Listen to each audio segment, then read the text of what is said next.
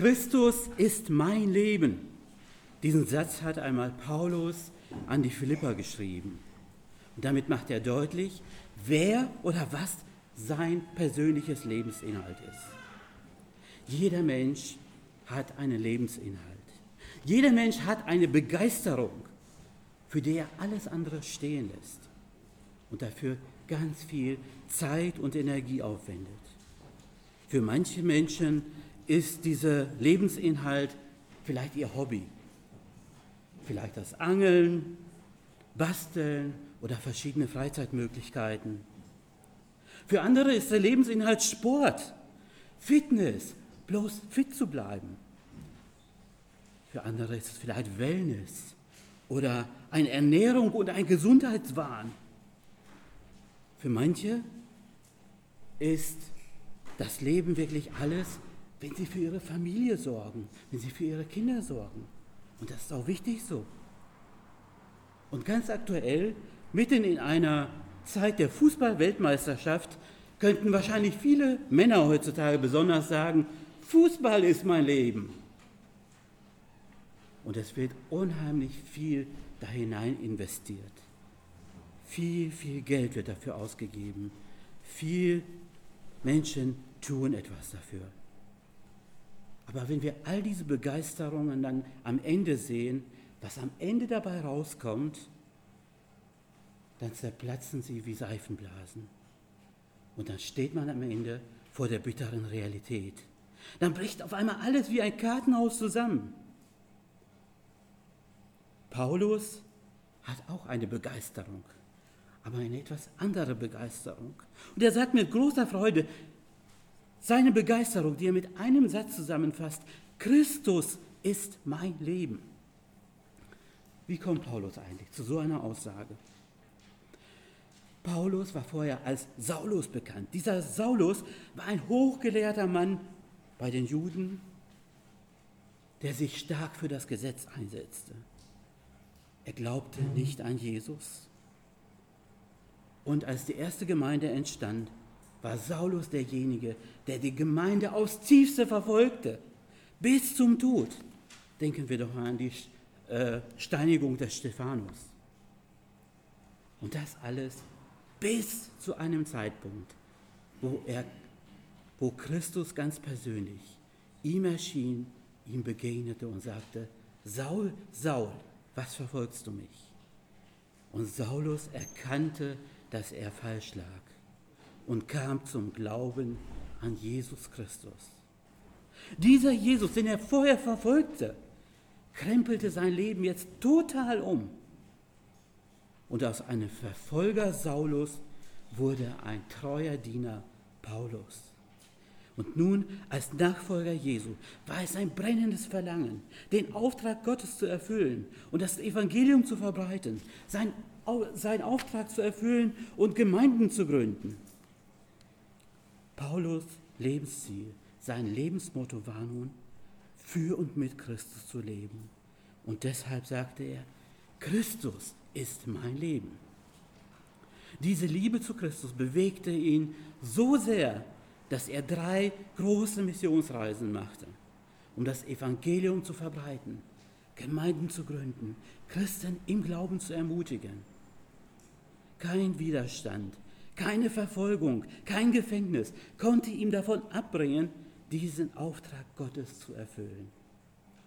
Und als er wieder in Jerusalem ankam, verfolgten ihn die Juden so sehr bis aufs Äußerste, dass Paulus jetzt ca. 60 nach Christus auf einem mühsamen Weg nach Rom in die Gefangenschaft gebracht wurde, um dort vom Kaiser das Urteil zu bekommen. Eigentlich hatte Paulus schon lange das Ziel einmal, die Gemeinde in Rom zu besuchen. Das lesen wir auch in Römer 1 zum Beispiel. Aber dass Paulus auf diese Art und Weise, auf die Art und Weise der Gefangenschaft dort nach Rom kommen wird, hätte er niemals geträumt. Das wäre undenkbar. In Apostelgeschichte 28 lesen wir dann, wie er als Gefangener nach Rom kam, dort sogar eine eigene Wohnung bekam und Paulus wurde ständig überwacht. Es war immer jemand von Soldaten bei ihm. Er wurde durchgehend bewacht und hatte dadurch natürlich auch keine Privatsphäre. Egal was er getan hat, ob er mit Menschen zusammen war, ob er äh, sich gepflegt hat oder sonst was er auch immer getan hat, es war immer jemand bei ihm von den Soldaten. Auf der anderen Seite konnte er in dieser freien Wohnung sich frei bewegen. Auf diese Weise konnten auch die Gläubigen, die dort in Rom waren, ihn auch im Gefängnis oder in dieser Gefangenschaft besuchen.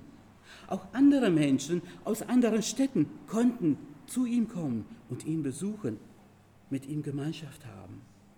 Und hier hatte Paulus in der Gefangenschaft ziemlich viel Freiraum, das Evangelium zu verkünden und weiterzugeben. Und er hatte jetzt Zeit, auch so manche Briefe zu schreiben und Christen zu ermutigen. Und genau in dieser Gefangenschaft in Rom schrieb Paulus den Brief an die Gemeinde in Philippi. Das Thema des Philipperbriefs war Freude im christlichen Leben und Streben. Im Februar haben wir schon mit dem Philipperbrief angefangen, die ersten elf Verse betrachtet, wo Paulus die Gemeinde zur Freude im Gebet ermutigt, füreinander zu danken, füreinander zu beten, füreinander da zu sein. Heute gehen wir in diesem Text einfach weiter, wo es um die Freude an der Verkündigung Christi geht. Ich möchte diesen Text Philippa Kapitel 1, Vers 12 bis 26 aus der Luther 84 lesen. Ich lasse euch aber wissen, liebe Brüder, wie es um mich steht. Da, wie es um mich steht, dass es nur mehr zur Förderung des Evangeliums geraten. Denn dass ich meine Fesseln für Christus trage, das ist im ganzen Prätorium und bei allen anderen bekannt geworden. Und die meisten Brüder in dem Herrn haben durch meine Gefangenschaft Zuversicht gewonnen und sind umso kühner geworden, das Wort zu reden ohne Scheu. Einige zwar predigen Christus aus Neid und Streitsucht, einige aber auch in guter Absicht. Diese aus Liebe, denn sie wissen, dass ich zur Verteidigung des Evangeliums hier liege. Jene aber verkündigen Christus aus Eigennutz und nicht lauter, denn sie möchten mir Trübsal bereiten in meiner Gefangenschaft. Was tut's aber, wenn nur Christus verkündigt wird auf jede Weise? Es geschehe zum Vorwand oder, zu, oder in Wahrheit, so freue ich mich darüber. Aber ich werde mich auch weiterhin freuen. Denn ich weiß, dass mir dies alles zum Heil ausgehen wird durch eure Gebete und durch den Beistand des Geistes Christi Jesu. Wie ich sehentlich warte und hoffe, dass ich in keinem Stück zu Schanden werde, so dass frei und offen, wie alle Zeit, so auch jetzt, Christus verherrlicht werde an meinem Leibe es sei durch Leben oder durch Tod. Denn Christus ist mein Leben und Sterben ist mein Gewinn. Wenn ich aber weiterleben soll im Fleisch, so dient mir das dazu, mehr Frucht zu schaffen. Und so weiß ich nicht, was ich wählen soll. Denn es setzt mir beides hart zu. Ich habe Lust, aus der Welt zu scheiden und bei Christus zu sein, was auch viel besser wäre, aber es ist nötiger, im Fleisch zu bleiben, um euretwillen. Und in solcher Zuversicht weiß ich, dass ich bleiben und bei euch sein werde, euch zur Förderung und zur Freude im Glauben, damit euer Rühmen in Jesus Christus größer werde durch mich, wenn ich wieder zu euch komme. Ich habe diese Predigt mit diesem Satz überschrieben, trachtet zuerst nach dem Evangelium Christi. Paulus möchte uns in diesem Text in Vers 12 bis 14 einmal ermutigen, kämpfe für das Evangelium trotz aller Widerstände. Dann in Vers 15 bis 18 möchte er uns ermutigen, überwinde falsche Dienstmotive. Und als letztes, als drittes, Vers 19 bis 26, möchte er uns ermutigen, lass Christus Inhalt deines Lebens sein wenden wir uns einfach jetzt dem ersten zu. Kämpfe für das Evangelium, trotz aller Widerstände. Diesen Brief schreibt Paulus ja an die Gemeinde in Philippi. Diese Gemeinde hatte er selbst damals auf der zweiten Missionsreise gegründet, circa 50 nach Christus. Und Paulus hat dabei viel, viel Mühe damit gehabt. Er hat viel Zeit und viel Kraft in diese Gemeinde investiert. Und Paulus hatte ein ganz besonders gutes und ein persönliches Verhältnis zu der Gemeinde in Philippi. Gleichzeitig aber auch hatten die Philipper Paulus so sehr in ihr Herz geschlossen, dass sie ihn von Herzen unterstützten, dass sie ihn mit Gebet und mit Gaben unterstützten in seinen weiteren Missionsreisen. Und als die Philipper hörten, dass Paulus jetzt in Rom ist, dass Paulus in Rom gefangen war, schickten sie sogar ihren Mitarbeiter Epaphroditus, um Paulus eine Gabe zu überbringen. Die Philipper waren um Paulus sehr besorgt. Aber noch mehr waren sie besorgt um das Evangelium. Wenn Paulus jetzt im Gefängnis ist, wer soll das Evangelium jetzt weitersagen?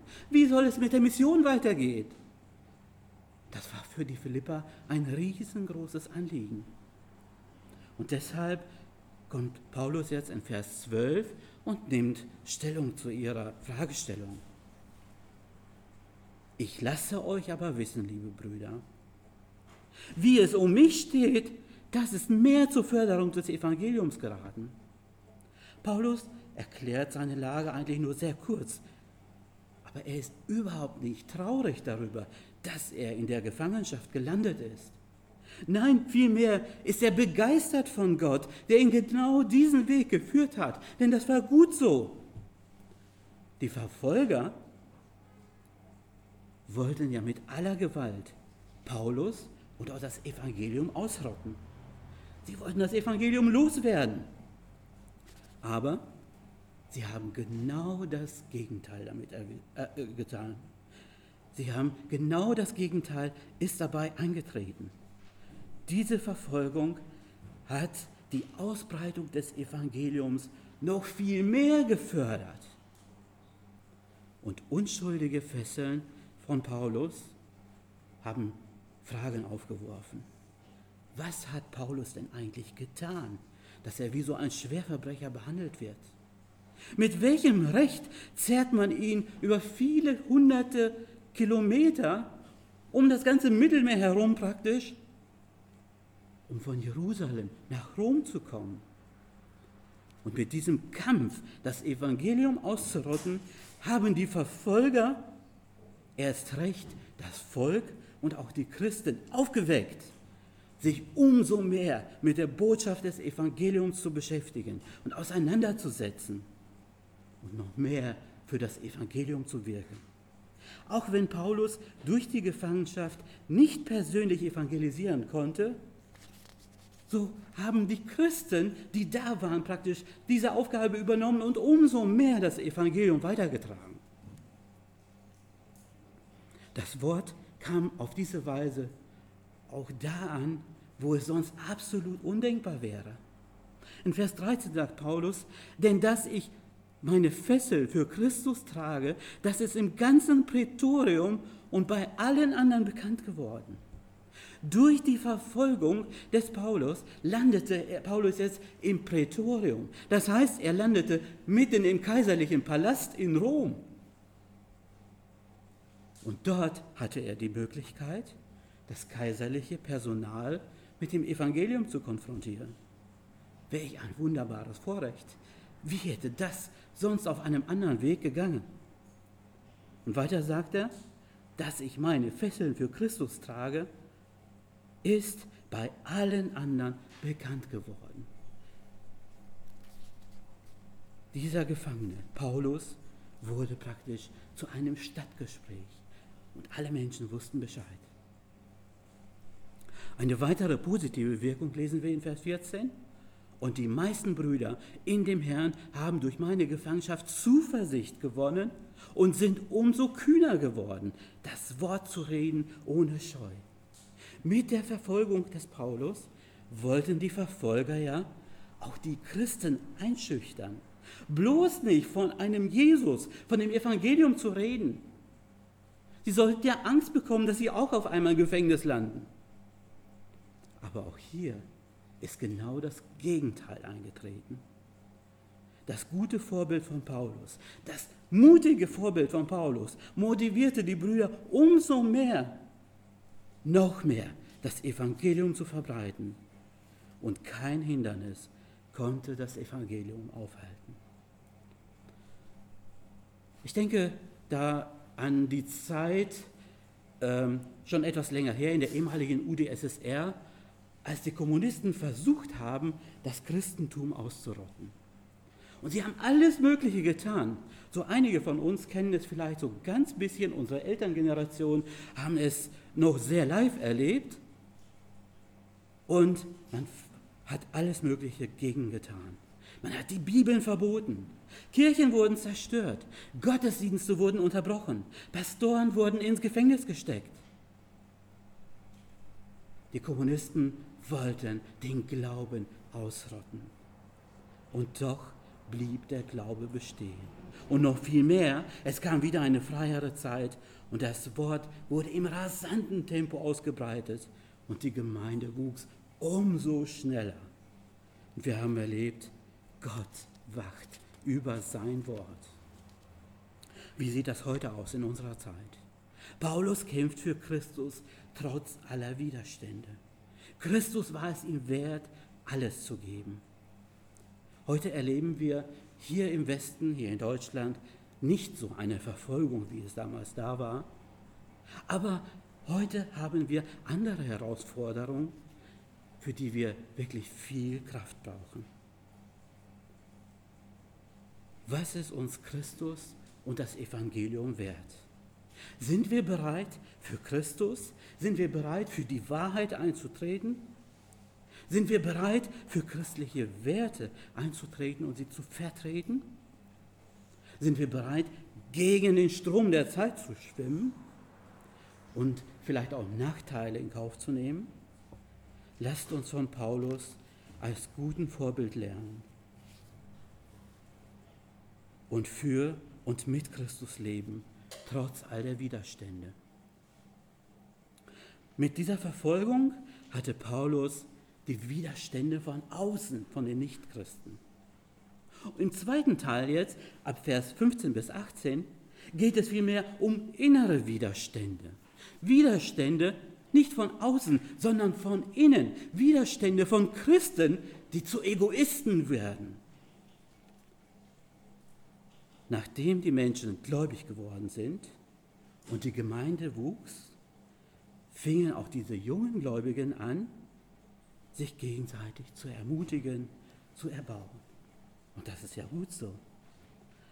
Selbst Paulus ermutigte sogar seinen äh, Mitarbeiter Timotheus, 2 Timotheus 2, Vers 2 zum Beispiel, eine aktive Jüngerschaft zu betreiben. Das heißt, Paulus sollte, sollte diese jungen Mitarbeiter anleiten. Und zwar so weit einleiten und ihnen helfen, dass auch sie in der Lage sind, wieder weitere Menschen anzuleiten. Und so wurde die Jüngerschaft immer weiter gearbeitet und die Menschen wurden weitergeführt und begannen dann auch das Evangelium zu verkündigen. Und das ist ja gut so. Aber da gab es ein Problem. Das Problem war nämlich, dass manche junge Christen in ihrem, ja, ihr alten und sündigen Charakter nicht abgelegt haben und damit der Gemeinde viel Schaden angerichtet haben.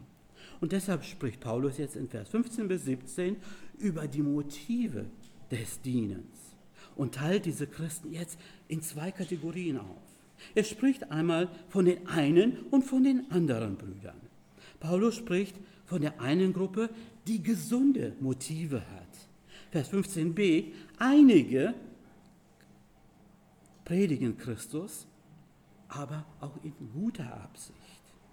Hier geht es um die Gläubigen, die das Evangelium wirklich verstanden haben, die das Gnadengeschenk der Vergebung angenommen haben und es nun ihr absolutes Herzensanliegen ist, dass noch viele Menschen gerettet werden. Sie hatten auch, genauso wie Paulus, gute Absichten. Sie wollten keinem etwas beweisen, sondern sie wollten einfach treu die Aufgabe tun und das Evangelium weitergeben. Diese Gläubigen dienten, Vers 16, aus Liebe, denn sie wissen, dass ich, also Paulus, zur Verteidigung des Evangeliums hier liege. Und weil Paulus nun in der Gefangenschaft ist, sind sie bereit, entschlossen, das Werk weiterzuführen.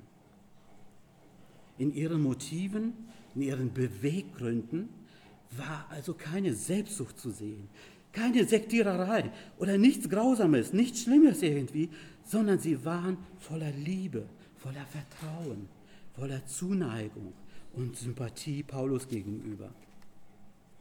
Dann spricht Paulus von der anderen Gruppe der Christen, die auch zum Glauben an Jesus gekommen sind, aber diese Menschen hatten falsche Motive im Dienst. Auch sie predigten das Wort und sie taten sicher auch viele gute Dienste.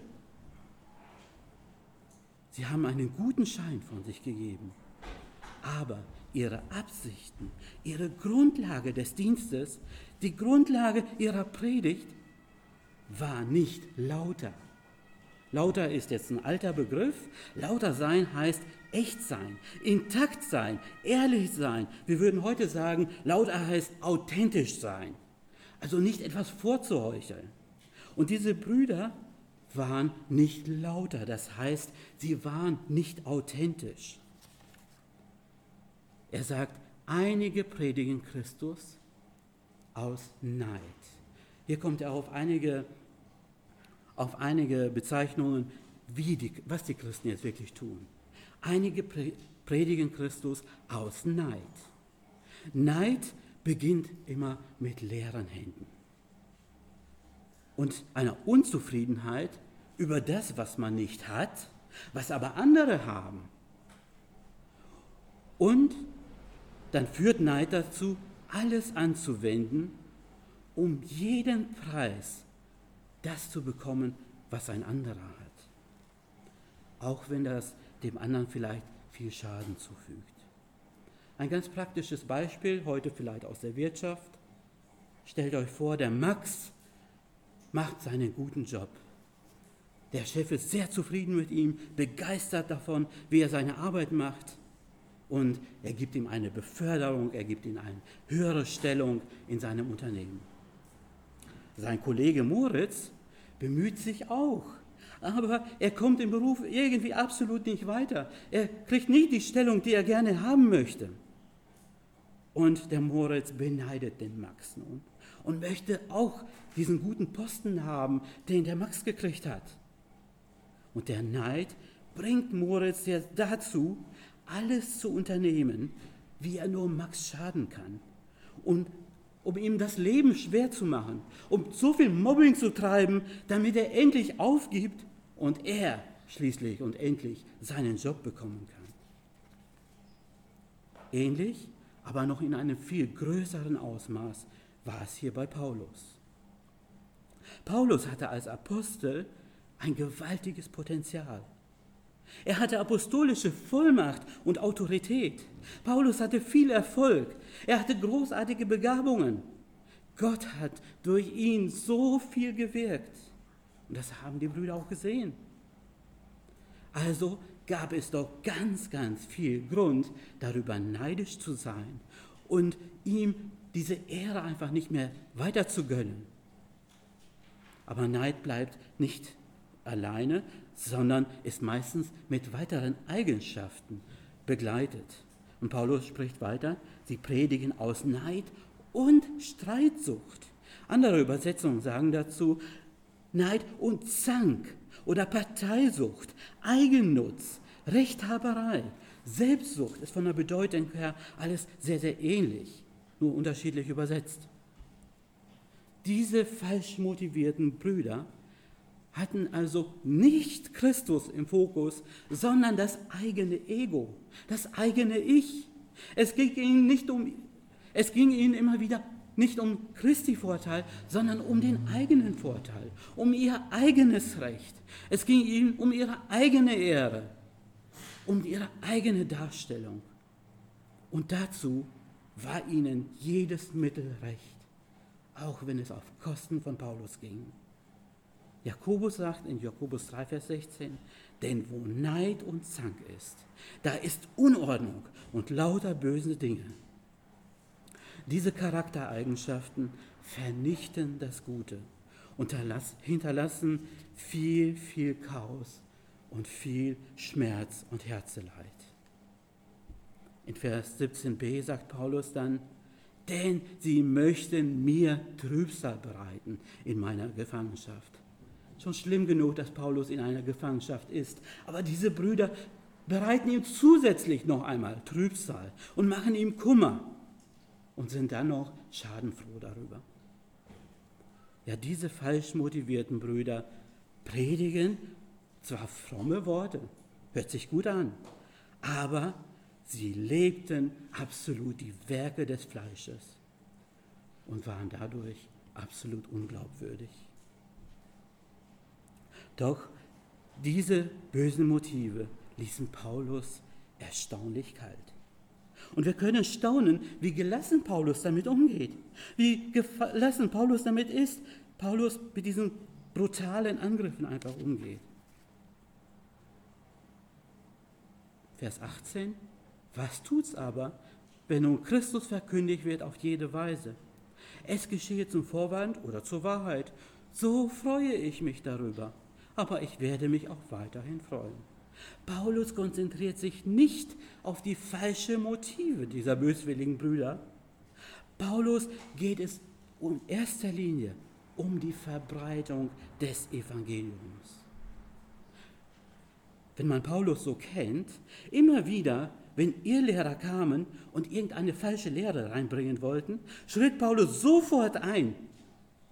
Er wies sie scharf zurecht und wies sie ab. Aber nun predigten diese böswilligen Brüder auch das wahre Evangelium. Auch wenn sie es mit einem Hintergedanken getan haben, wenn sie auch mit Hintergedanken gepredigt haben, lässt Paulus sie reden und Paulus freut sich sogar daran, dass Christus trotzdem verkündigt wird. Und in Vers 18 können wir erkennen, dass Paulus sich selbst nicht zur Wehr setzt. Wir können erkennen, dass er diese brutalen Brüder auch nicht anklagt, dass er sie auch nicht versucht, mundtot zu machen. Paulus überlässt das Urteil Gott. Ihm ist bewusst, dass diese böswilligen Brüder den Menschen viel vormachen können, aber an Christus kommen sie nicht vorbei. Denn der Herr sieht das Herz an und er sieht im Herzen auch jedes böse Motiv. Paulus ist bewusst, dass diese ich-süchtigen Brüder in Wirklichkeit eigentlich arme Kreaturen sind. Was können wir heute daraus lernen? Jeder Christ, der wiedergeboren ist, der die Wiedergeburt erlebt hat, hat ein natürliches Verlangen, in der Beziehung zu Jesus zu leben und für ihn, für Jesus da zu sein, seine Gaben für Jesus einzusetzen und ihm Ehre zu bereiten. Und so dienen wir und verkündigen wir Christus in der Gemeinde, zu Hause, in unserem Umfeld, da wo wir sind. Und wir müssen uns fragen, welches Motiv bestimmt unser Handeln? Egal was wir tun, ob wir hier im Gottesdienst sind, in der Kinderstunde, bei der Jungschar, egal wo wir verkündigen, wo wir auch einander ermutigen und ermahnen, auch wenn wir praktisch dienen und vielleicht einen Kaffee kochen, babysitten, Gastfreundschaft erweisen oder wie auch immer. Es kommt nicht darauf an, wie viel und wie perfekt wir es tun, es kommt nicht darauf an, ob wir gesehen werden und Anerkennung bekommen. Es kommt auch nicht darauf an, ob wir Menschen gefällig sind. Aber es kommt darauf an, aus welchem Beweggrund, aus welchem Motiv wir handeln. Denn wenn unser Motiv nur eigene Interessen verfolgt, dann sind wir nichts besser als diese selbstsüchtigen Brüder. Und darum lasst uns wirklich darauf achten und unsere Motive überprüfen und korrigieren, dass wir so handeln, dass Christus geehrt wird. Und dann, dann sehen wir auch unsere Brüder und Schwestern. Wir sehen, wie jeder Einzelne, wie der andere lebt, was er tut, wie er in der Gemeinde dient. Und nur einmal ganz ehrlich, kommen wir nicht jeder auch mal in Versuchung, unsere Geschwister zu beurteilen oder vielleicht auch mal falsch zu verurteilen? Wir müssen uns einfach bewusst machen, wir Menschen sehen nur das, was vor Augen ist. Aber Gott sieht das Herz an. Er durchschaut alle Motive. Und deshalb ist es wichtig, dass wir uns darum kümmern, dass wir selbst ein rechtschaffenes Leben vor dem Herrn äh, leben und das, was die anderen tun, unserem Herrn überlassen und ihn bitten, dass er dafür sorgt. Wir haben nun im ersten Teil, Vers 12 bis 14 gesehen, wie Paulus mit den äußeren Angriffen, wie Verfolgung umgeht. Und dieses Wort möchte uns ermutigen, kämpfe für das Evangelium, trotz aller Widerstände. Dann im zweiten Teil, Vers 15 bis 18, haben wir jetzt gesehen, wie Paulus mit internen Angriffen von Christen und von falsch motivierten Brüdern umging. Dieser Umgang möchte uns heute ermutigen. Überwinde falsche Dienstmotive. Und nun kommen wir zum dritten und letzten Teil in Vers 19 bis 26 zu einer Frage, wie kann Paulus so viel Druck durch Verfolgung und Angriffen statthalten? Woher nimmt er die Kraft, nicht aufzugeben? Bei diesem Druck hätte wahrscheinlich jeder andere Mensch, auch unter uns heute, schon längst resigniert und aufgegeben und wäre wahrscheinlich im Burnout gelandet. Was trägt Paulus wirklich so durch?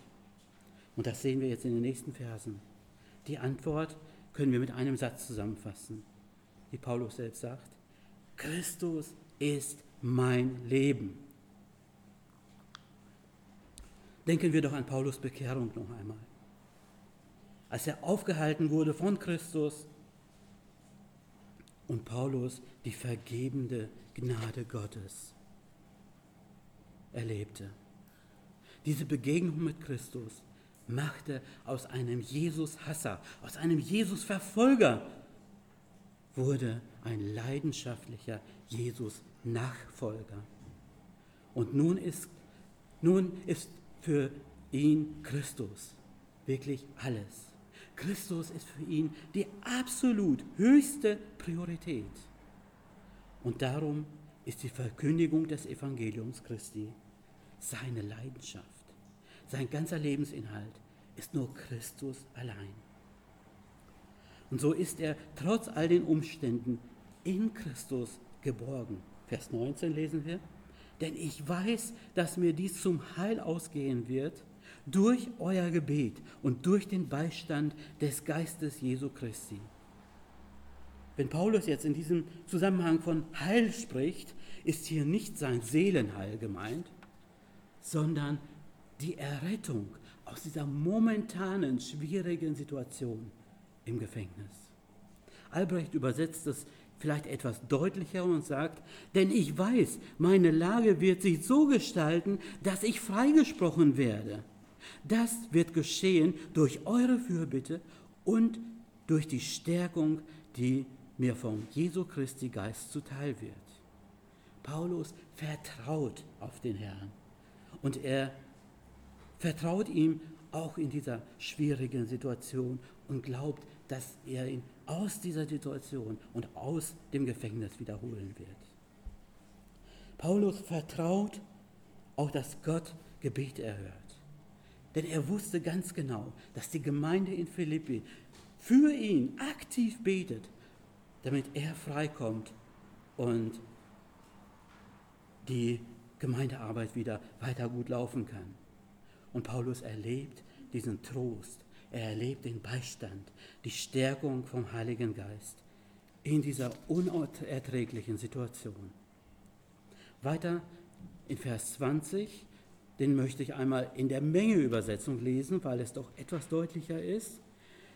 Wie ich überhaupt die feste Erwartung und freudige Hoffnung hege, dass ich in keiner Beziehung beschämt dastehen werde, sondern dass ganz offensichtlich wie alle Zeit, so auch jetzt, Christus an meinem Leib verherrlicht werden wird, es sei durch mein Weiterleben oder durch meinen Zeugentod. Paulus vertraut auf Gott. Er ist voller Erwartung und Hoffnung. Und er weiß, dass all dieses Leiden sich auf jeden Fall lohnt. Er weiß, dass er nicht beschämt wird, wenn er für Christus leidet. Die größte Schande für Paulus wäre, wenn er sich von Christus abwenden würde und sein Ziel nicht mehr weiterverfolgen würde. Das wäre für Paulus schlimm, ganz, ganz schlimm. Sein Ziel ist, Christus zu verherrlichen, egal wie das Urteil ausfallen wird, egal ob er freikommt, egal ob er hingerichtet wird, ganz egal was passiert. Seine feste Überzeugung ist, Vers 21, denn Christus ist mein Leben und Sterben ist mein Gewinn. Paulus lebt nicht für Geld, für Ruhm und Vergnügen. Das ist absolut nicht sein Ziel. Sein Lebensziel ist, Jesus von Herzen zu lieben, Jesus zu ehren, Jesus zu dienen und ihm immer ähnlicher zu werden. Und wer in Christus ist, wie es Paulus war, für den ist Sterben Gewinn. Für den ist Sterben eine Ruhe von all den Lasten der Welt. Eine ewige Freude, bei dem Herrn zu sein und endlich das Ziel erreicht zu haben. Und nun weiß Paulus, dass er vor diesem Urteil steht. Es gibt jetzt ein Entweder oder. Entweder er wird frei und bleibt am Leben oder er wird hingerichtet und, und muss sterben. Dies führt ihn dazu, zwischen Leben und Tod einfach abzuwägen, was wäre besser. Und in Vers 22 bis 24 lesen wir dann, wenn ich aber weiterleben soll im Fleisch, so dient mir das dazu, mehr Frucht zu schaffen. Und so weiß ich nicht, was ich wählen soll, denn er setzt mir beides hart zu. Ich habe Lust, aus der Welt zu scheiden, um bei Christus zu sein, was auch viel besser wäre, aber es ist nötiger, im Fleisch zu bleiben, um euretwillen. Was wäre, wenn? Was wäre, wenn Paulus hingerichtet würde und sterben müsste? Dann wäre für ihn das Leiden auf der Erde beendet. Dann wäre er für immer bei dem Herrn. Er hätte die ewige Ruhe und er hätte die Belohnung empfangen. Für Paulus wäre es natürlich besser. Jawohl. Aber was ist mit der Verbreitung des Evangeliums? Wie soll die weitergehen? Und dann überlegt Paulus auf der anderen Seite, und was wäre, wenn er am Leben bleibt? Und dann sieht er die große Verantwortung, das Evangelium zu verbreiten. Er sieht die Not und sagt, aber es ist nötiger, im Fleisch, also im Leib, im Leben zu bleiben, um euretwillen. Paulus würde nach seiner Freilassung niemals die Hände in den Schoß legen und in einen Ruhestand gehen. Seine Leidenschaft ist Christus und sein Evangelium. Er weiß, dass Menschen da sind, die das Evangelium brauchen. Er weiß, dass Christen Anleitung und Ermahnung brauchen. Er weiß, dass noch viele Gemeinden gegründet werden müssen und das Evangelium weit ausgebreitet werden muss. Und Paulus vertraut Gott und sagt, und in solcher Zuversicht weiß ich, dass ich bleiben und bei euch allen sein werde, euch zur Förderung und zur Freude im Glauben, damit euer Rühmen in Christus Jesus größer werde durch mich, wenn ich wieder zu euch komme. Paulus war sich absolut sicher, dass er noch einmal aus dieser Gefangenschaft herauskommen wird. Wir finden zwar keinen Hinweis, warum er so sicher ist, wo er diese Information her hat, aber er ist einfach sicher. Er sieht die Notwendigkeit, noch weiter zu leben. Er sieht die Notwendigkeit, noch weiter zu dienen. Und kommt zu, der, zu dem Schluss, dass er frei werden wird und die Philippa und den Philippa wieder auch dienen kann. Paulus sieht von sich absolut weg und ist absolut selbstlos. Er stellt zuerst die anderen in den Vordergrund. Er ist der andere, erst Christus und dann die anderen. Paulus gebraucht hier das Du. Ich werde, ich werde bei euch sein, euch zur Förderung, euch zur Freude im Glauben, damit euer Rühmen größer werde. Und das alles, damit Christus verherrlicht wird. Und die Philippa Gott loben und danken können, dass Gott ihre Gebete erhört hat und Paulus wieder bei ihnen sein kann.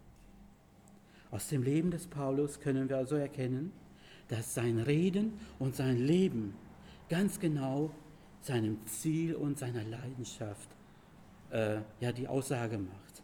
Christus ist mein Leben. Und jetzt sind wir dran. Jetzt sind wir dran, einmal in uns zu gehen und nachzudenken. Was ist mein Ziel im Leben? Was ist meine Leidenschaft? Wofür investiere ich Zeit, Geld? Wofür investiere ich mein Leben? Was ist für mich eigentlich erste Priorität? Es können gute Sachen sein. Ist es vielleicht Ehe, die Familie, ein Hobby, der Beruf, der Sport, der Fußball?